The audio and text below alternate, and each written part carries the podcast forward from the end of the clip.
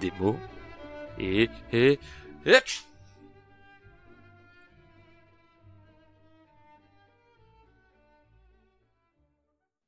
Bienvenue à toutes et à tous, bienvenue dans ce troisième épisode de Démo et Débat, le podcast qui critique vos livres. En effet, envoyez-nous vos listes de livres à podcastdmed.gmail.com podcastdmed.gmail.com Pas de limite de livres, pas de consignes, vous faites ce que vous voulez. Je compile vos listes dans une super liste qui grossit de plus en plus et tous les mois nous tirons au sort les livres que nous critiquerons le mois prochain. Rendez-vous donc en fin d'émission pour tirer au sort les livres du prochain numéro. Mais en attendant, place au programme d'aujourd'hui, nous parlerons du loup des steppes, de la fille du capitaine et d'Isadora. Pour m'accompagner, j'accueille deux nouveaux venus. Pierre, bienvenue. Bonjour Mehdi. Alice, es-tu prête? Tout à fait. Alors nous allons d'abord passer à la rubrique introductive de l'émission. Alice, quel est ton mot du mois? Alors mon mot du mois est badiner. Plaisanter sur quelque chose, prendre quelque chose à la légère.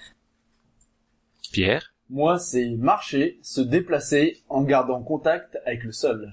Et mon mot sera inclusif, inclusive au féminin. C'est un adjectif qui veut dire qui inclut, qui contient, qui comprend, en opposition à exclusif.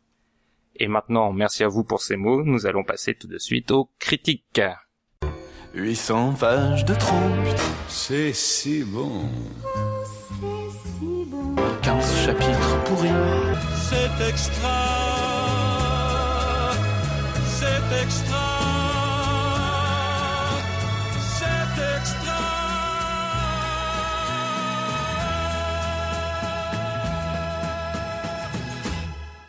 Et nous revoilà donc pour les critiques et nous commençons par le loup des steppes, pardon, de Derman Hesse que Pierre va nous présenter.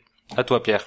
Alors, Loup des steppes de Hermann Hesse, prix Nobel en 1946, euh, de littérature bien sûr. Le livre paraît en 1927, euh, dans cette, euh, ce contexte assez particulier de l'entre-deux-guerres, avec déjà des prémices de la montée de, du mouvement d'extrême droite, et notamment le nazisme. Euh, considéré par certains comme le premier roman existentialiste, c'est l'histoire d'un homme qui cherche le sens de sa vie, avec un, un aspect très didactique. Je n'en dis pas plus pour ne pas euh, déflorer le- l'intrigue. Très bien, et qu'est-ce que t'en as pensé? Alors, je, suis- je suis partagé.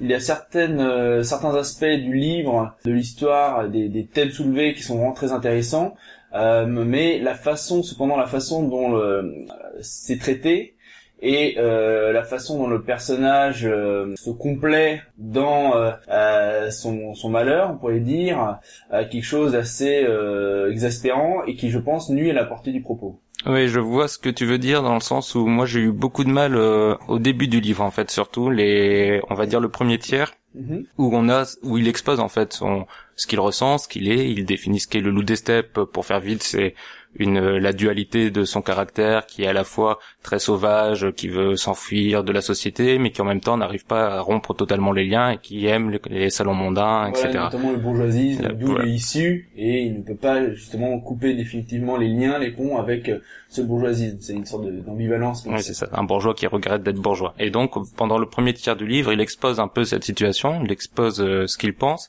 et c'est vrai que c'est, j'ai trouvé ça très très dur, très redondant. Mm. Euh, il réexplique la même idée une vingtaine de fois, il réexplique toujours ce qu'est le loup des steppes. On a un extrait d'un livre qui réexplique ce qu'est le loup des steppes. Et au bout d'un moment, t'as envie de dire, oula, bah c'est bon, j'ai compris, euh, qu'est-ce qui se passe, avance un peu dans l'histoire, et Exactement, parce que c'est une métaphore qui est pas trop compliquée non Non. plus à comprendre. On a fait assez rapidement le tour, et ça continue, ça pesantit justement dans son, dans son concept, et c'est vrai qu'on a le sentiment que ça fait pas avancer, euh, avancer Mm. l'histoire. Bah, déjà, je dois être honnête, en fait, j'ai pas fini le livre. Ah, bah, bravo. Et en fait, euh, pourtant, c'est pas que je le trouvais, enfin, mauvais ou qui m'intéressait pas, mais vraiment, c'est le style très répétitif en permanence, Mhm. en fait, qui fait que, et on, on ne sait pas où ça va. Donc, ça donne pas envie de- forcément de continuer, même si c'est pas euh, inintéressant. Je rejoins tout à fait sur euh, sur ce point-là. C'est peut-être justement une idée, euh, enfin quelque chose de voulu de la part de l'auteur pour euh, appréhender la, le, tourbillon d'émotions, de sentiments, la confusion euh, du personnage principal, de son personnage. Je pense justement que c'est euh, fait exprès, à dessein en tout cas. Oui, et donc moi j'ai eu ce même sentiment que vous au début. Par contre, mon regard a vraiment beaucoup évolué en avançant dans le livre. Et notamment, donc, euh, je diviserai le, le livre en trois. Il y a cette première partie, Oui. qui est pour moi vraiment très dur à lire. Ensuite, il fait la rencontre de d'Hermine, puis de Maria. Et je trouve qu'il y a un premier tournant parce qu'il y a enfin un, un bol d'air, parce qu'il y a d'autres personnages qui lui parlent, des personnages différents, qui se moquent un peu aussi de sa façon d'ailleurs de Absolument. toujours se remettre en question, etc. Et donc ça apporte euh, de l'oxygène. Et il y a ce dernier tiers du livre, ce final euh, à partir du bal avec le théâtre magique que j'ai moi vraiment trouvé exceptionnel. C'est peut-être une des, des plus belles pages que j'ai lues de, depuis très longtemps. Et donc je suis passé d'un livre qui me décevait énormément, où vraiment j'avais pas envie d'avancer, à un final euh, extraordinaire euh, que je recommande à tout le monde. Du coup, vraiment, c'est un livre que j'ai a posteriori beaucoup aimé, mais vraiment juste pour ce, ces, Mhm. ces dernières pages qui sont une sorte, euh, sans trop en dire, mais de rêve fantasmagorique euh, où plus rien n'a de sens, où on confond le rêve et la réalité, où où on sort totalement de l'histoire qui était un peu lancée, Absolument. tant mieux d'ailleurs, et j'ai trouvé ça d'une force assez incroyable. En quelque sorte, ça se mérite, forcément, finalement. Oui, oui, c'est un Pour livre. atteindre justement Mhm. la partie la plus intéressante, euh, celle qui fait le plus sens, euh, il faut passer par euh, une première, oui, un premier tiers quand même assez relativement aride. Par contre, c'est un livre aussi qui est dans sa philosophie un peu étrange parce que oui, on l'a un peu dit, mais c'est un livre à la fois très psychologisant et très philosophique, donc euh, qui euh, brasse euh, les idées euh, du subconscient, de l'inconscient et de, du oui. Et c'est aussi un livre un peu élitiste d'ailleurs, puisqu'on dit que c'est un livre qui se mérite. C'est d'ailleurs là un peu la- le fil rouge du livre. euh, dans une forme un peu nietzschéenne d'ailleurs Nietzsche il en parle tout le temps dans le livre mais c'est qu'il y a des gens méritants il y a des hé- héros avec un grand H euh, des gens meilleurs que qui se sortent de la médiocrité euh, de la masse et que euh, c'est un petit clan d'élite. D'ailleurs il y a ceux qui sont invités au bal à la fin et les autres. Il y a ceux qui comprennent le génie de Mozart et les autres. Et parfois ça peut être un, peu rebutant de toujours euh, revenir sur ce, ce mythe de euh, des élus de est-ce que le personnage fait partie des élus et tous les personnages qui sont dans le livre sont des des personnages qui ont réussi à se sortir de la médiocrité humaine. Et donc il y a vraiment cette pensée philosophique qui parfois peut faire grincer des dents à certains lecteurs. Et le fait que les, les élus, justement, euh, soient euh, obligatoirement, en tout cas quasiment, euh, maudits. Et vraiment, le mythe Oui. du poète maudit, il faut absolument, et ça qui est particulièrement euh, pesant tout au long du livre, l'impression qu'on s'apesantit sur cette situation qu'il a lui-même cherché. hein. Oui, donc c'est un par- une partie euh, comme ça du, du roman euh, qui est particulièrement euh, pénible. Euh, il faut justement passer ce, ce premier tiers, mais régulièrement euh, l'auteur revient sur cette euh, ce sentiment euh, de confusion. Euh, c'est vraiment très psychologisant, comme Oui. tu disais. Euh, ça fait, on pourrait dire, euh, un aspect un peu bobo, hein, quand même, qui est nombriliste. oui. Euh, Moi, j'ai trouvé que les parties justement euh, un peu euh, de psychanalyse et euh, philosophique étaient vraiment les parties qui m'ont le plus intéressée. En même temps, j'avais un peu l'impression que c'était que euh, enfoncer des portes ouvertes, Mhm. mais je trouvais qu'il y avait quand même quelque chose de très vrai dans beaucoup de ses propos, et c'est ça que j'ai aimé lire. Oui, c'est vrai que c'est un livre, tu disais, t'as utilisé le terme euh, narcissique, qui correspond plus à mon avis que... Nombriliste, t'as dit. Bon. Mais oui. Euh, c'est vrai que c'est un, un livre aussi très auto-centré. C'est en effet un, homme qui réfléchit sur lui et sur sa place dans la société et qu'est-ce qu'il doit faire. Et, et c'est pas un livre qui parle du fonctionnement de la société, qui parle Voilà. de, des liens sociaux. Vraiment, c'est vraiment sur l'individu. Tout un chacun réfléchit à sa place dans la Mhm. société, euh, mais il ne fait pas que ça. Or ici, c'est presque un luxe, et en soi, en cela, il rejoint beaucoup les bourgeois et la bourg- Mhm. le bourgeoisisme qu'il décrit, hein, qu'il critique à longueur de, à longueur de page. C'est qu'il a le luxe justement de se complaire dans sa dans ses, ses passions, euh, dans son dans son mal-être. Mhm.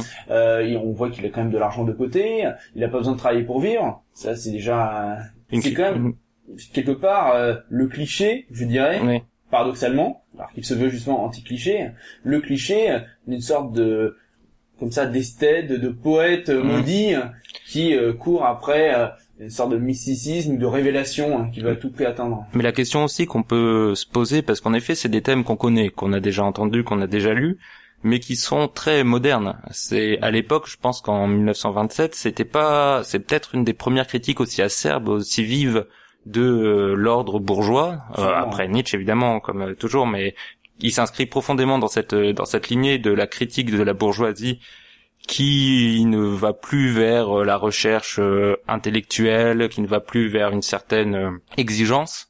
Et tout au long du XXe siècle et maintenant même dans le XXIe siècle, ça n'a fait que se prolonger cette cette critique d'une société de divertissement ou une société qui ne cherche plus à se sortir de du quotidien ordinaire pour trouver une certaine exigence à la fois en musique, en littérature et on pourrait euh, ouvrir ça à, tous les autres arts. Donc c'est une critique qui nous semble en effet euh, vue, revue et qui est toujours d'actualité, mais qui, je pense, est particulièrement forte euh, dans l'époque et assez visionnaire d'ailleurs. Absolument, d'autant plus que Hermann Hesse donc a bien vécu euh, les années 20, qui sont des années vraiment charnières, particulièrement de l'entre-deux-guerres. C'est la folie des années 20, où justement une certaine partie de la population voulait oublier les horreurs de la guerre, cette, cette folie de l'humanité, justement en euh, développant euh, les loisirs et en important des États-Unis le divertissement de masse. Et là, Mhm. on voit bien euh, cette, euh, euh, bah, que le personnage principal, Harry Haller, euh, qui est donc euh, vraiment féru, comme il appelle, de grande musique, de grande littérature, donc classique, et en totale opposition avec une sorte de modernité, de modernisme, euh, que ce soit avec la TSF qui apparaît, et euh, bien sûr le jazz, les clubs, les dancing, euh, Les- viennent- les- dancing, Dancing. qui apparaissent, qui viennent, qui sont apportés des États-Unis. On reprend, on retrouve cette euh, peu cette euh, opposition avec les mœurs américaines, Oui. euh, comme par exemple je pense à, à Lolita de Nabokov, où justement Oui. le personnage principal est un Européen très érudit, et justement en décalage complet avec euh, euh, les habitudes de vie. euh, c'est vrai qu'il y a, il y a un, un, gros avec- côté vieille Europe euh, contre le, le nouveau monde et euh, Et en ça, c'est une nouvelle fois paradoxal du personnage, donc Harry Haller, qu'il soit à ce point contre l'ordre établi, Mhm. l'ordre bourgeois, en même temps, il refuse la en nouveauté respectant tous ces et codes. les et- nouveaux, et Mhm. voilà, et les nouveaux, les nouveaux courants. Et d'ailleurs, c'est les rencontres avec euh, Maria, Maria et euh, Hermine vont un peu le chambouler sur ça parce que c'est à travers finalement le jazz, à travers ces, ces nouveaux formes de divertissement qui va. Alors on sait pas ce qui arrive parce que comme je vous l'ai dit, la fin est assez euh, éthérée, donc euh, est très fantasmée, donc euh, c'est il n'y a pas de morale finale au livre, mais on pense qu'il a trouvé une forme d'élévation différente de celle qu'il cherchait au début du livre. C'est un peu ce qu'on peut retenir élévation qui est pas forcément positive d'ailleurs. Mais euh, en, en effet, c'est en se confrontant avec ces nouvelles idées qu'il va réussir un peu à trouver le sens à sa vie qu'il cherchait. Alors ça, c'est un point que je voulais aborder également. Euh, tout le livre traite donc de trouver un sens à sa vie, mais est-ce que finalement, euh, la vie doit-elle avoir un sens? Alice répond. La vie doit-elle avoir un sens? Combien de temps? Est-ce qu'on doit forcément, nécessairement, à- besoin d'a- avoir besoin d'avoir un sens à sa vie Mm. pour vivre, justement, et avoir une, mener une vie équilibrée, ou en tout cas une vie juste dans le sens où on l'entend? Ça, cela rejoint euh, le second livre que nous pourrons Ah. traiter. Oui, le... tu veux faire une transition Bah, sur le, le deuxième livre? Tout à fait, mon tir rejoindre. Oui. Donc euh, la, la fille du, du capitaine euh, de Pushkin, qui donc traite une grande partie du cadre du roman, se, se passe dans les grandes steppes russes, et euh, un des grands des prota- protagonistes du livre est un cosaque. Et donc le cosaque, on rejoint cosaque des steppes, loup des steppes. de Oh, c'est beau. Oui. Non mais Des- c'est vrai que moi j'ai réussi à faire des liens comme ça aussi, et avec Isadora notamment aussi, parce que euh, elle Elle est s'est mariée avec un ouais. russe. C'est vrai qu'il y a toujours une petite thématique qui sort dans, dans chaque On podcast, donc euh, aujourd'hui on c'est la s'y Russie. attend absolument pas. C'est vraiment Mais- bien fait comme Mm. émission. J'avoue que le titre aussi porte à, à- enfin confusion, je sais pas, mais je m'attendais pas du tout à cet ouvrage avec euh, le titre de ce livre.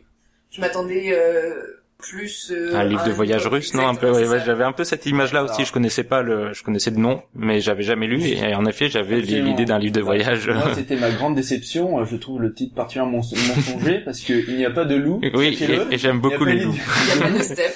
Il n'y a pas de step. C'est comme j'étais particulièrement déçu aussi par le loup de Wall Street. Il de par le guépard, cobra, hyper au point. Il n'y a pas d'animaux dans ces, dans ces lieux, donc soyez, soyez avertis. Très bien. Donc, est-ce que tu as un, un petit passage à nous lire, euh, Pierre? Absolument. Car le mot d'ordre du bourgeoisisme est le principe, le principe inverti d'effort. Celui qui n'est pas contre moi est pour moi. Donc, dans ce passage, que j'ai voulu justement assez, assez resserrer, hein, euh, cela va à l'encontre des principes et du caractère de Harry euh, Haller, euh, par le degré même qu'atteint son individualité. Donc ça, j'ai trouvé que ça résumait particulièrement bien la vision du personnage. D'accord. Est-ce que vous, Alice, tu as quelque chose à rajouter avant Euh, de bah, passer au en prochain fait, livre? Ça m'intéresserait de savoir, comme Pierre, tu as conseillé, enfin c'est toi qui avais proposé le livre, euh, si tu en as lu d'autres de cet auteur, Et ce que tu en penses. Avant que tu répondes, je tiens à dire que Le Loup des Steppes d'Hermann Hesse était euh, à l'époque le livre le plus proposé dans la liste. trois fois. Donc euh, c'était un des rares triplons de, de la liste. Donc il y a trois personnes différentes ont proposé le Loup des steppes, donc euh, un livre qui doit avoir une certaine importance pour notre, nos auditeurs.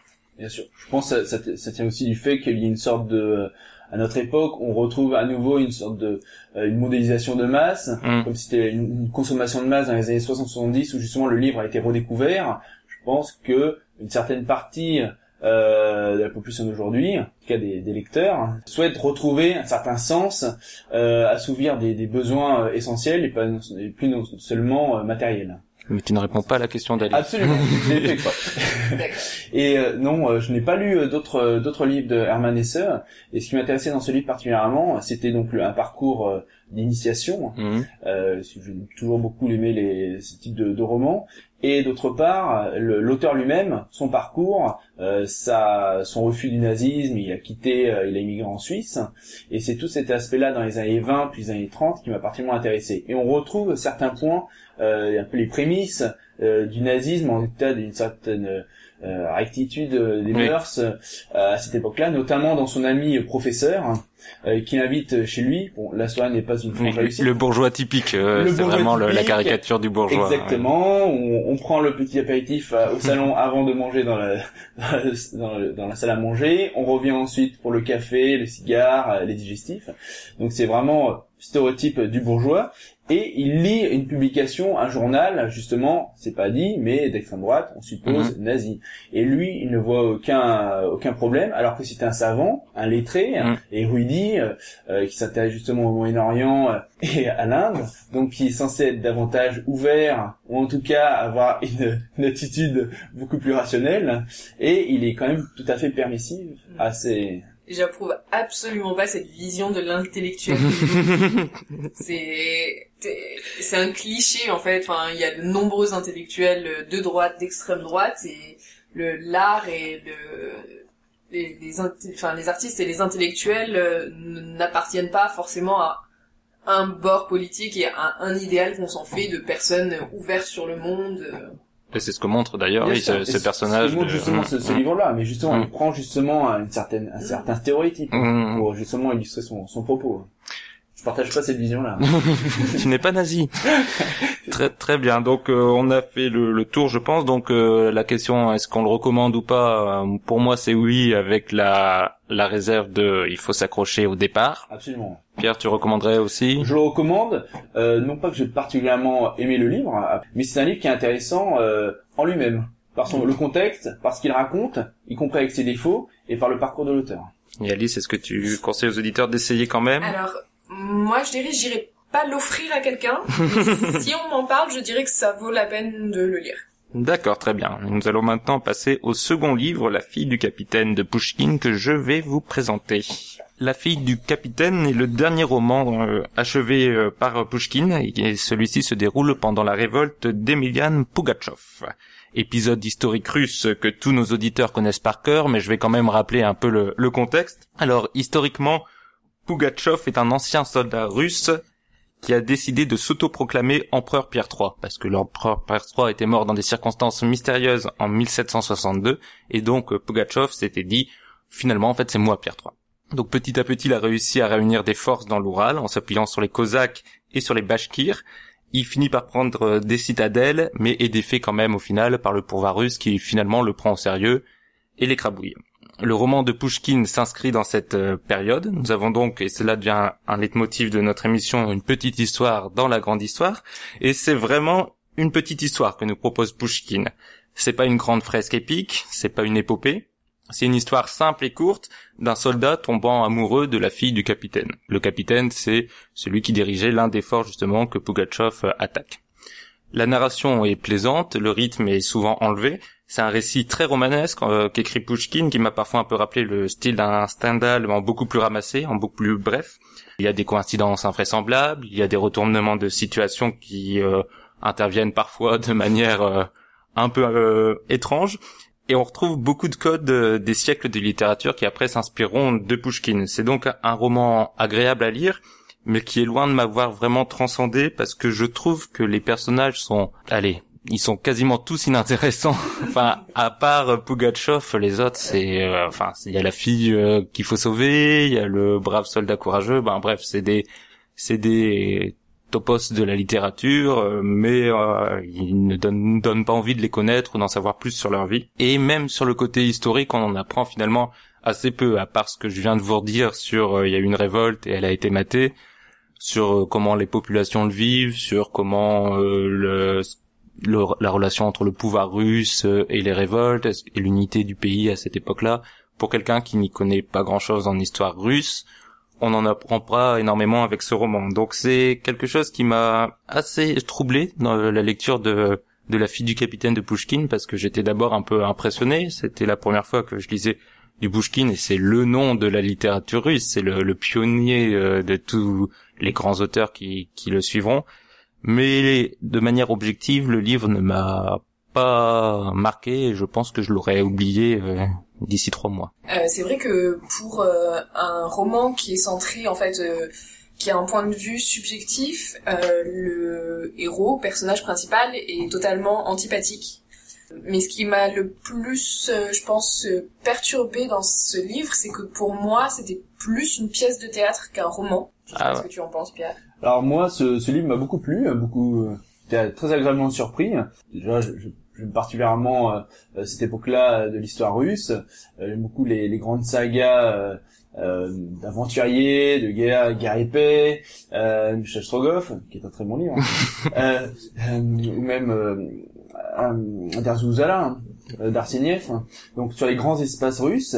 L'intérêt du livre, c'est que le récit, je pense, le récit est vraiment très simple, euh, épuré, c'est une sorte de conte historique, alors comme tu le disais, des figures un peu imposées, hein. mais ce n'est pas euh, forcément euh, un mal.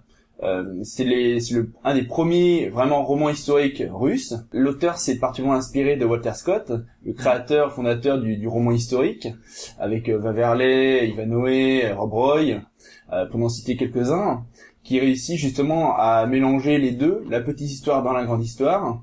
Euh, ici, ce que j'apprécie particulièrement, c'est euh, la, la, contraction du, du, roman, le style très simple, très accessible. Euh, la perfection est atteinte non pas lorsqu'il a quelque chose à ajouter, mais lorsqu'il n'a plus rien à retirer.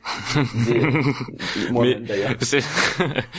oui, je, je, vois ce que tu veux dire, mais sa concision n'est pas forcément non plus. Euh, c'est court, mais c'est pas non plus particulièrement fort, tu vois. C'est c'est juste qu'il raconte les histoires euh, de manière très rapide, les événements s'enchaînent sans qu'il y ait de contemplation, sans qu'il y ait de souffle, et ça manque un peu. Moi, je trouve, j'aurais aimé avoir un peu plus de chair, un peu plus un peu de, plus de... Évident, un peu plus de, de, contexte, un peu plus de contexte, un peu plus de moments de de psychologie d'ailleurs. On, on, en parlait, euh, de savoir ce que pensent vraiment les personnages, autre chose que oh j'avais très peur qu'il lui arrive quelque chose, et ça va beaucoup trop vite pour moi en fait. J'aurais aimé un livre plus plus ancré dans dans son contexte, oui.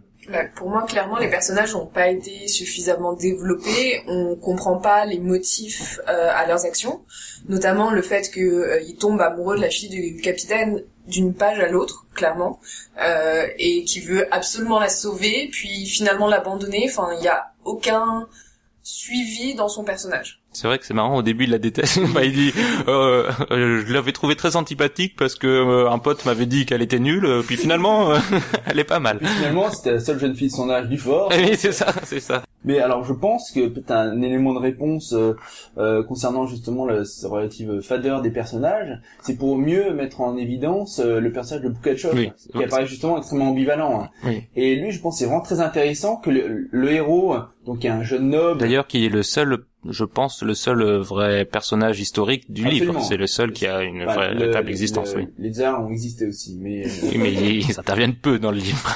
Et donc euh, Pugachev est extrêmement euh, ambivalent. C'est, il entretient une très bonne relation tout au long du livre, et ça qui est particulièrement troublant avec notre héros, qui appartient pourtant à l'armée du tsar et qu'il doit le combattre en développer développer davantage. Oui, parce que si en plus tu spoil le livre, il va y avoir plus, beaucoup d'intérêt à le lire. Et, euh, et c'est là qu'on voit justement euh, la- les personnages qui restent avant tout des hommes ou des femmes, pris dans les vicissitudes dans les- de, de l'histoire, comme on dit, Dans les vicissitudes de l'histoire, comme on dit, mais dit. Quand ils se croisent, il lui demande pourquoi euh, n'arrêtes-tu pas euh, euh, tout à coup ton ta, ta rébellion à Pugatchov Mm. Et Pugatchov lui répond non, c'est c'est trop tard déjà pour moi, je suis déjà euh, embarqué dans, dans cette histoire, faut que je l'amène jusqu'à son terme, et il se doute bien que le terme sera euh, fatal. Et pourtant, et c'est une sorte de, de tragédie en ce sens. Mm. Là où je te rejoins Alice, c'est qu'il y a un aspect vraiment comédie. hein.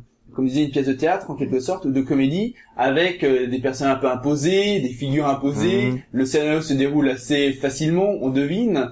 Euh, et en en même temps, je pense qu'il y a un, un rapport aussi avec euh, le, le contexte de l'époque et le contexte géographique. C'est pas vraiment, c'est un fort très reculé. On voit que la vie, même si c'est un portrait de la, de la société russe de l'époque brossé très simplement, rapidement, c'est très efficace. On voit que il y a très peu de corps intermédiaires, il y a la noblesse et le reste de la population, Oui. essentiellement des serfs qui ne comptent pour ainsi dire euh, pas Oui, du donc tout. les, les liens sont rapides et en plus même le la narration, la structure même du livre, euh, c'est un chapitre, un événement en gros. Donc il y a C'est avec ça. le titre du chapitre qui explique ce qui va se passer. Donc ça ça participe aussi à cette simplicité de la narration et euh, du fil rouge du livre, c'est euh, on sait ce qui va se passer, ça arrive et on passe hop euh, au chapitre suivant. Et c'est intéressant ce que tu disais sur Pugachev qui est en effet le pour moi le seul personnage euh, intéressant du livre, c'est que au départ Pushkin voulait écrire euh, un livre euh, documentaire en fait. C'était il voulait retracer cette cette émeute qui l'intéressait particulièrement, ce personnage de Pugachev et on le voit quand on lit ce livre, on voit que le seul euh, véritable intérêt de Pushkin est sur ce personnage ambivalent comme tu l'as dit qui qui apparaît étrangement sympathique plus sympathique que le héros comme tu disais donc euh, c'est vrai que ce- cette figure de Pugachev sauve pour moi vraiment le livre et lui donne euh, lui donne un, un intérêt. Par contre, il y a un- quand même un autre personnage que j'aimerais qu'on cite et qui rend le livre agréable, c'est Oui. le valet. Oui, oui, je savais que t'allais dire ça, c'est vrai, c'est vrai qu'il est génial. Absolument, ouais. Qui, mais voilà, c'est pour ça, moi, ça me fait tout de suite penser euh, au valet dans les pièces de Molière. Mm. C'est son côté euh, comédie et qui vraiment apporte quelque chose euh, à l'histoire. Et euh, après, sur le fait que pour moi, c'était aussi, une- ça aurait dû être plus une pièce de théâtre, c'est que euh, les passages descriptifs euh, sont les plus intéressants, je trouve, parce que l'action est très mal amenée et les rebondissements sont très mal amenés et ça se passe essentiellement dans des dialogues. Mhm. Mhm. Oui, c'est Enfin, c'est Donc, énormément de moi, il n'y a pas dialogue. de vraiment la- l'aspect euh, voilà roman, euh, capacité à raconter l'action était pas très développé. Oui, oui, oui, c'est vrai que pour revenir à, à cette figure du du valet, ça fait c'est particulièrement bien écrit les, les dialogues, les, les phrases, euh, toujours euh, cons- euh, toujours à la recherche de de la moindre économie, euh, toujours à s'inquiéter pour le- les aspects matériels euh, du héros, alors que tout le monde risque sa vie. Il est là à dire à négocier avec le, le grand méchant, le, un bas de laine qui qu'il a perdu. Enfin, c'est c'est vraiment un personnage réussi, c'est vrai.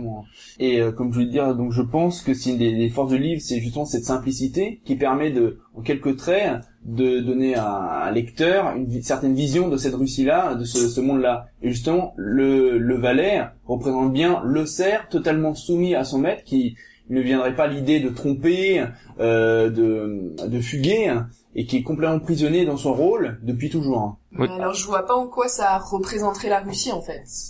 Bah, certaines euh, la société de l'époque le servage a été aboli au 19e siècle en Russie. C'était extrêmement archaïque despotique. Contrairement par exemple en France ou euh, la monarchie absolue où le roi était comme le représentant de Dieu sur terre son représentant euh, en Russie le despotisme tsariste il y a Dieu au ciel et c'est le tsar sur terre. Oui, et tu, oui, je vois ce que tu veux dire. Par des archétypes de personnages, ça donne une simplification par l'exemple de ce qu'est la société, mais par le- la transmission du, du conte euh, dans sa version la plus simple, euh, un portrait euh, dégrossi, un portrait simplifié de ce qu'est la, la société. Oui, un peu. Mais du coup, je, je trouve que pour nous, quand on est loin de cette euh, société, quand on est loin de cette époque, ça perd du coup en intérêt parce qu'il nous manque tous les, les repères, contexte, tous les les repères. contextes qui auraient pu Alors, nous faciliter le- la compréhension. on voit quand même à certains détails, bon, dans la description des isbas, euh, des immensités euh, euh, de la de la steppe, euh, du, du quotidien quand même très très rustre, hein, fruste des, euh, des des habitants de, de ce fort, hein, et aussi la férocité des mœurs. c'est-à-dire la, la, la brutalité euh, de la police tsariste, en tout cas des, des Mhm. tsaristes, par rapport aux bagnards. Donc s'ils s'évadaient, Oui, on leur a arraché les narines, euh, on les marquait au fer rouge, euh, on leur arrachait les oreilles également, et la torture était, était complètement acceptée et banalisée à l'époque. hein. mhm. Donc c'est une sorte d'une férocité et qui finalement on comprend davantage euh, la révolte évidemment de Pugachev et des Cosaques qui ont des mœurs, des habitudes de vie complètement opposés à, à la civilisation, en tout cas à la, à la façon de vivre citadine, hein, à l'européenne en tout cas. Mhm. Et euh, par là même, il y a euh, une férocité du mode de vie qui transparaît très, très fortement. Encore une fois, on est sur les marges de l'empire. C'est pas le Far West, c'est le Far East, Mm. qui a sur le contre lequel s'est con- construit entièrement l'empire, hein, l'empire Mm. russe pendant des siècles. avec une, une évolution que, que montre le livre aussi, parce que plusieurs fois on a des euh, des, des remarques sur euh, comme euh, Pushkin écrit ce livre euh, après, donc c'est comme tu dis un roman historique, donc il, il a 1932, oui, oui, il a une, un regard euh, a, pos- a posteriori sur l'histoire russe. Et plusieurs fois, donc, quand il parle justement de la torture, quand il parle des, des actes atroces, il montre que ça a changé. Il euh, dit quand euh, la torture était autorisée ou ce genre d'expression qui montre qu'il euh, souligne aussi les, aspects néfastes d'une société russe à l'époque qui n'existe plus à son à son temps. Euh, avant que tu lises ton extrait, est-ce que Oui. je peux juste lire la phrase Oui, vas-y. tout à l'heure? Parce que ça m'a un peu euh, étonnée, puisque c'est le la seule phrase de ce type, si on peut dire, euh, dans le livre, qui pour moi est quand même significative, puisque à un moment, euh, dans un dialogue, il y a « On ne peut pas passer son temps à casser du juif, on est bien obligé d'aller à l'auberge et de faire un billard, pour cela, il faut savoir jouer. Alors, il faut savoir que en Russie, euh, comme dans, malheureusement dans beaucoup d'autres d'autres États, il y a toujours eu un antisémiti- antisémitisme très fort, très prononcé, ne serait-ce que par opposition euh, aux gens installés. euh, Ce sont pas souvent des, des- un peuple nomade Mhm. et qui s'occupent euh, justement euh, bah, de- du commerce, du travail de l'argent, qui était considéré comme ignoble par une grande partie de- des castes dominantes. Il faut savoir aussi que c'est à la fin du, c'est tout au long du XIXe siècle qu'il y a eu des pogroms anti-juifs en Russie et dans l'Europe, en Europe de l'Est, et qui ont déjà conduit au départ la première vague d'immigration euh, en Palestine. Donc c'est pas si étonnant de retrouver ça dans le livre, mais je comprends bien que ça puisse. Mais est-ce que c'est le, du coup, marquer est-ce que c'est, parce que là c'est un dialogue, donc est-ce que tu penses que c'est la plume de Pushkin ou est-ce que c'est Ah les non, mots qu'il met dans la bouche Ah non. de l'époque? C'est de la bouche, dans la bouche de l'époque. De l'époque, oui, d'accord. Oui, oui. C'était Ok. pas le la phrase dans son contexte qui m'étonnait en fait, c'est plus justement que euh, c'est la seule remarque dans ce livre euh, là-dessus. Donc je vais vous lire l'extrait maintenant. Écoute, dit Pugatchov avec une sorte d'inspiration sauvage. Je vais te raconter un conte que me racontait quand j'étais petit une vieille femme kalmouk. Un jour, l'aigle demanda au corbeau. Dis-moi, oiseau corbeau, pourquoi vis-tu au monde trois cents ans alors que je n'en vis que trente-trois? Parce que mon compère, lui répondit le corbeau. Parce que tu bois du sang vif, tandis que je me nourris de charogne. L'aigle réfléchit. Essayons de me nourrir de même. Fort bien. L'aigle le corbeau s'envolent, il voit un cheval crevé, ils descendent, il se pose, le corbeau se met à picorer et y prend plaisir. L'aigle donne un coup de bec, un autre, secoue son aile et dit au corbeau. Non, frère corbeau, plutôt que de se nourrir trois cents ans de charogne, il vaut mieux se désaltérer une seule fois de sang vif. Le reste à la grâce de Dieu. Comment tu trouves le comte Kalmouk?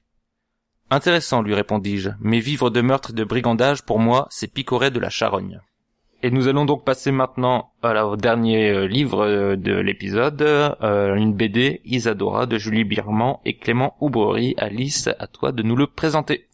Alors c'est une bande dessinée sortie en 2017. Euh, Julie Birman est au scénario et Clément Aubrerie euh, au dessin. C'est comme la petite pastille sur la bande dessinée qu'on a tous euh, l'indique, également les auteurs de Pablo. En fait, ils ont fait déjà une bande dessinée euh, auto, enfin, biographique sur euh, Pablo Picasso, qui était cette là en plusieurs tomes.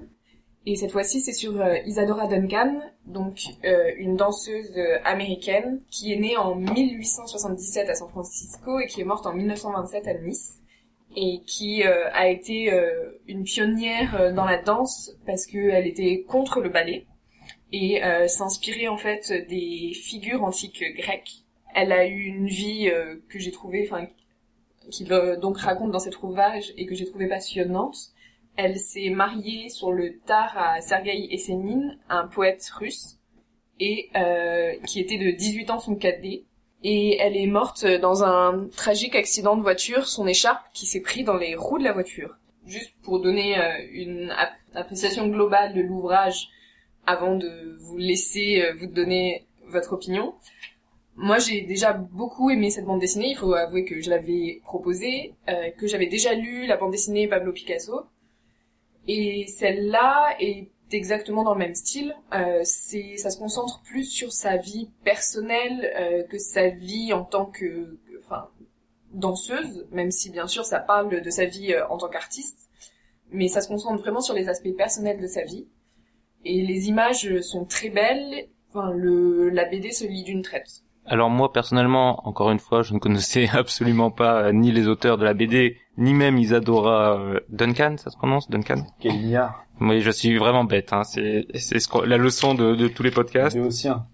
Et du coup, j'ai découvert, euh, j'ai beaucoup aimé les, les dessins. Je trouve les, les traits euh, à la fois beaux en soi et appropriés. Le visage d'Isadora est lumineux pendant tout le livre, surtout ses yeux. euh, il les dessine en faisant des petits traits et ça lui donne euh, une vitalité, une intelligence euh, et c'est très réussi. Les passages de danse sont beaux, mais et là je rejoins ce que je trouve le plus dommage dans dans la BD, c'est qu'elle la construction de la BD est faite volontairement de manière atypique. C'est pas chronologique, c'est pas une simple biographie, c'est vraiment euh, se recentrer sur un peu des extraits de sa vie euh, particulièrement forts. Du coup, pour quelqu'un comme moi qui connaît pas ce personnage, des fois j'ai eu du mal à saisir euh, ce qu'il voulait nous montrer et quelle était vraiment la vie de cette personne, notamment à cause d'ellipses parfois un peu surprenantes. Il y a des passages de sa vie apparemment très forts qu'on nous montre absolument pas. Certains sont évoqués, mais sans qu'on revienne dessus. Et du coup, on passe parfois d'une époque à une autre sans bien comprendre les liens entre. euh, en plus, elle bouge beaucoup. Elle a fait apparemment énormément de choses. Et même le, le petit détail que tu donnes sur sa mort tragique, pour laquelle apparemment elle est connue, l'écharpe qui qui la prend au cou et qui la tue dans, en voiture. Euh, Euh, Darwin Award, je crois. oui, c'est ça, une triste mort. En fait, euh, il y a une subtile référence à la fin du livre, donc elle monte dans la voiture et ça finit sur une case où on, un gros plan sur l'écharpe. Et moi, je l'ai lu et j'ai fermé le livre et j'avais absolument pas pigé que, Ah, que c'était, voilà, qu'il y avait un sens, tu vois. Je me disais, tiens, c'est une case. de la bande dessinée. non, mais la dernière, euh, la phrase est, sib- Amélie. est sibylline et quand tu la lis sans, sans y réfléchir, vas-y, lis, lis, lis la phrase. La course d'Isadora Duncan est coupée net le 14 septembre 1927. On a retenu d'elle son écharpe et elle lui ressemble, libre et volante, courant le long des routes, nomades et dansantes. C'est vrai. Ça reste euh, un peu énigmatique. Donc moi, j'avoue que je j'avais absolument pas compris. C'est après, en préparant cette émission, car je la prépare, que je suis un peu allé farfouiller dans la vie d'Isadora euh, Duncan et où j'ai appris énormément de choses que je n'ai pas appris dans le livre. Du coup, il y a aussi quelque chose qu'il est intéressant de savoir, et le livre le dit pareil de manière un peu énigmatique euh, sur sa quatrième de couverture, c'est que les deux auteurs ont écrit un autre livre apparemment sur Isadora Duncan, donc est-ce que c'est les morceaux qu'on n'a pas dans ce livre J'avoue que je suis un peu perplexe sur la façon dont tout ça se, se met en place. Donc ce que je retiens du livre, c'est quand même une belle œuvre, un bel objet, comme on dit. euh, c'est des beaux dessins, c'est intéressant. Mais je suis resté sur ma faim sur ce personnage qui reste, et c'est peut-être le but, encore très mystérieux pour moi. Oui, je suis d'accord, c'est finalement une succession d'esquisses, des Mhm. moments de vie euh, pris sur le vif justement euh, euh, d'Isadora, qui est particulièrement apprécié euh, ce symbolisme euh, de, de sa liberté, de son an- anticonformisme, véritablement une figure iconoclaste de son époque, un peu comme euh, Le loup des steppes, non, non comme euh, Joséphine Baker. Joséphine Baker. Ah, je lis dans ton esprit. Exactement. Ah, merci, quelle complicité. Et c'est pas beau à voir. Et euh, c'est ça que j'ai particulièrement apprécié. Euh, le dessin s'accorde particulièrement bien avec euh, cette euh, figure libre, Oui. sauvage, Oui, il est très très volant, très aérien. aérien exactement, plein de, de volupté, euh, comme les courbes de notre charmante héroïne. Et, et c'est justement un, un appel à connaître davantage non seulement son histoire, sa vie, mais également euh, des artistes de sa de sa trempe et dans ces années-là encore une fois euh, un peu charnière au tournant des siècles. Oui, c'est vrai que c'est un livre hommage qui donne envie, mais qui ne se suffit pas lui-même en tant que, que lecteur, je pense. Mais en fait, c'est vrai, c'est totalement ça, c'est qu'ils ont absolument pas abordé tous les moments les plus connus, je pense, de sa vie, ou euh, les plus importants, comme tu dis. Par exemple, on mentionne euh, la mort de ses deux enfants, alors que à aucun moment on ne parle de leur vie. Oui, c'est incroyable. Absolument. oui. On les voit même pas. En fait, ça commence par un flash forward, comme on dit maintenant. Donc, on est dans le futur. C'est une medias res et on évoque euh, la mort de ses enfants noyés dans, en plus, une circonstance euh, forte et, et dure, Ah oui. euh, quelque chose d'assez incroyable. Et donc, pendant tout le livre, je me suis dit bon, quand est-ce qu'on va revenir au moment où elle a les enfants et tout? Et puis, pouf, il y a une ellipse et ça y est, c'est déjà passé. Le, le moment est passé et on en, nous n'en en parle pas plus, ni de sa douleur, ni de son. Donc, c'est assez impressionnant. Mhm. Et même, euh, je crois que, alors, ou alors j'ai loupé le- les passages où je m'en rappelle plus, mais quand j'ai relu justement sa biographie, euh, on évoque sa bisexualité. Oui, Et absolument. j'ai l'impression que c'est absolument pas évoqué dans le livre. C'est quand même, c'est quand même étrange de pas parler de ça alors que ça paraît assez fort déjà pour l'époque, ça correspond à son personnage. Et on parle de ses aventures euh, sexuelles avec euh, un, un certain nombre d'hommes. Donc pourquoi si, Paradoxalement, c'était assez répandu à l'époque, justement. Ah, euh, d'accord. bisexualité. Et ça s'est concentré sur les aspects de sa vie justement qui sont pas les plus connus. Mhm. Et euh, justement sur le fait que elle a une réputation de femme libre et bisexuelle. Et en fait, toute la première partie du livre la présente comme en, euh, en fait une vierge qui n'arrivait pas à avoir Oui. d'homme. Un peu ingénu, euh, qui découvre en fait les choses aussi. Mais du coup, ça a l'air, d'après ce que tu dis, ça veut dire que le livre est destiné à ceux qui connaissent la réputation d'Isadora Duncan. Il il les prend à contre-pied en lui présentant une autre facette. J'ai quand même l'impression, ou alors je suis vraiment bête, que peu de gens connaissent le- la légende d'Isadora Duncan maintenant. Donc il y a ce petit côté un peu Mais pas problématique, mais C'est vrai que pour euh, la bande dessinée Pablo, euh, sur Pablo Picasso, c'était un peu la même chose, c'est que ça faisait beaucoup de références en fait euh, à des artistes qu'il avait rencontrés, euh, à des moments qu'il fallait connaître avant même d'avoir lu la Bah, bande oui. dessinée. Enfin, c'est vraiment oui, ça fait référence à des choses qu'il faut déjà connaître. Après, par contre, euh, ce qui est dommage, c'est que cette bande dessinée, donc euh, c'est un seul tome pour raconter toute sa vie, d'où de nombreuses ellipses. Alors que pour Pablo Picasso, ils en ont trois tomes au moins, je crois, qui permet de vraiment développer toute sa vie, toutes les étapes. euh, et en plus, Pablo Picasso qui a eu quand même des aspects très différents dans sa vie, des étapes en tant qu'artiste. Du coup, là, c'est sûr que c'est plus rapide quand avec un seul tome pour raconter toute une vie. Donc du coup peut-être qu'il faut lire euh, le second livre sur Isadora Duncan qui s'appelle Il était une fois dans l'Est, qui apparemment évoque plus sa période russe, mais là encore ce n'est ni une suite ni avant, donc c'est j'ai l'impression que peut-être il faut les lire les deux pour avoir un- une vision plus complète. à nouveau un focus dans l'œuvre, dans la vie d'Isadora. Comme là, j'ai pas aussi euh, au début, c'est resserré sur la cellule familiale, qui est elle aussi très atypique. Et presque après, ça sur un- disparaît. Voilà, après ça On disparaît. les voit et plus, Presque sur un coup de tête, avec sa mère, sa sœur et Mm. son frère, qui est quand même assez proche, qui Oui. revient plusieurs fois. hein. Euh, ils sont euh, également très libres. Ils prennent euh, euh, le, le bateau pour Oui. Londres sur un coup de tête sans avoir d'argent. Non, mais le plus fort, c'est quand ils vont en Grèce, c'est qu'ils vivent, Et tout d'un coup, ils deviennent fermiers en Grèce, tu te dis, Exactement. mais qu'est-ce qui Et se passe? mode de vie comme ça, euh, Mm. pastoral, euh, comme au, au 5e siècle avant Jésus-Christ. Oui. Donc ça, c'est très surprenant. Mais euh, je tiens à dire quand même que euh, j'apprécie beaucoup d'avoir eu euh, cette bande dessinée euh, parmi la sélection parce que après deux ouvrages écrits par des hommes étant des, des histoires sur un homme en particulier, là on a un scénario écrit par une femme sur la vie d'une femme et une grande artiste. Quelle femme? C'est vrai, c'est vrai. Est-ce que vous avez d'autres éléments à rajouter sur euh, Isadora de Julie Birman et Clément Oubrerie? Est-ce que vous le conseillez? Oui. Oui. donc je vous le conseille après avoir lu la fiche Wikipédia d'Isadora Duncan au minimum pour euh, pour bien comprendre ce qui se passe et les enjeux. Bah du coup moi je le conseillerais et je l'offrirai également. Eh bien, merci beaucoup. Donc, on a fait le tour d'Isadora et c'est la fin de nos critiques. Nous allons passer maintenant aux recommandations. Mais moi, je ne suis pas ainsi que certains de tes prêtres du amis. Tu peux avoir confiance en moi.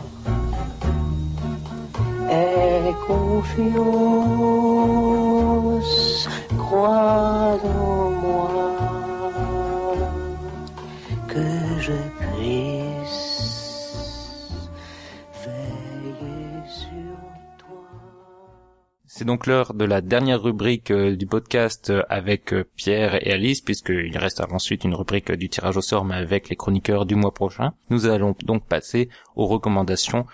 Euh, Les chroniqueurs ont carte blanche, ils peuvent nous proposer ce qu'ils veulent, que ce soit vieux ou récent, et dans tous les arts, et même au-delà de l'art. Donc Pierre, parmi tous les choix, euh, qu'est-ce que tu nous recommandes ce mois-ci? Ce mois-ci, je vous recommande le film Ghost Dog de Jim Jarmusch, qui retrace le parcours d'un tueur à gages dans une banlieue américaine et qui sont conformes au Bushido, le code du samouraï. C'est une très bonne approche justement de cette philosophie, également aussi le Hagakure, mais ça c'est un peu plus détaillé. C'est pas un film récent, c'est Fin un- des années 90. donc euh, que tu qu'on peut se procurer en Blu-ray dans toutes les bonnes boutiques Et légalement. et légalement. Et l'acteur principal euh, est euh, Forrest Whitaker. D'accord.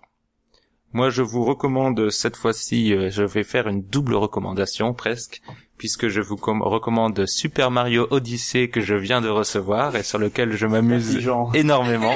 Donc c'est un jeu bourré de, de bonnes idées, c'est très fun, ça, ça va dans tous les sens, c'est très complet, c'est riche, c'est généreux et c'est à une maniabilité aux petits oignons, donc c'est Ah, parfait pour tout, c'est parfait pour tous les fans euh, de jeux de plateforme, de jeux Mario et de jeux vidéo euh, de manière générale. Et du coup, je vous recommande évidemment aussi la Switch que j'ai reçue avec Mario et qui est une console euh, vraiment euh, très satisfaisante. euh, pour ceux qui connaissent pas, elle est à la fois portable et console de salon. C'est tout ce que je voulais, donc c'est c'est parfait. Très puissante Mer- merci aussi. Papa Noël, quoi. Très puissante aussi, elle. Alors oui, c'est vrai que tu as raison de le souligner, Pierre. Ce n'est pas une console très puissante. hein, elle est beaucoup moins puissante que la Xbox One X qui vient de sortir ou que la PlayStation 4. Mais euh, y a dessus, il y a Mario, ce qu'on n'ont pas les autres consoles. Alice, qu'est-ce que tu nous proposes? Et alors moi, ma recommandation, c'est sur une série télé euh, qui s'appelle Insecure. C'est une série de HBO qui passe, euh, que vous pouvez trouver légalement sur OCS, qui est sortie en 2016, il y a maintenant deux saisons, qui est créée et produite par euh, Issa Rae, donc euh, une jeune afro-américaine. Et euh, c'est une comédie vraiment très drôle qui parle en fait euh, des, des affres d'une jeune femme dans sa trentaine aux États-Unis ça parle un peu de racisme, de féminisme, euh, ça rappe un peu et c'est vraiment drôle. D'accord, eh bien c'est noté. Merci à tous pour vos recommandations. Merci à tous surtout d'être euh, euh, venus euh, aujourd'hui euh, pour euh, cette, euh, ce troisième épisode. Mais je t'en prie. Nous allons donc maintenant passer à, à la dernière rubrique, mais avant je dis au revoir à Pierre et Alice. Merci d'être venus. Au revoir Mehdi. Merci de nous avoir reçus. Et maintenant le tirage au sort.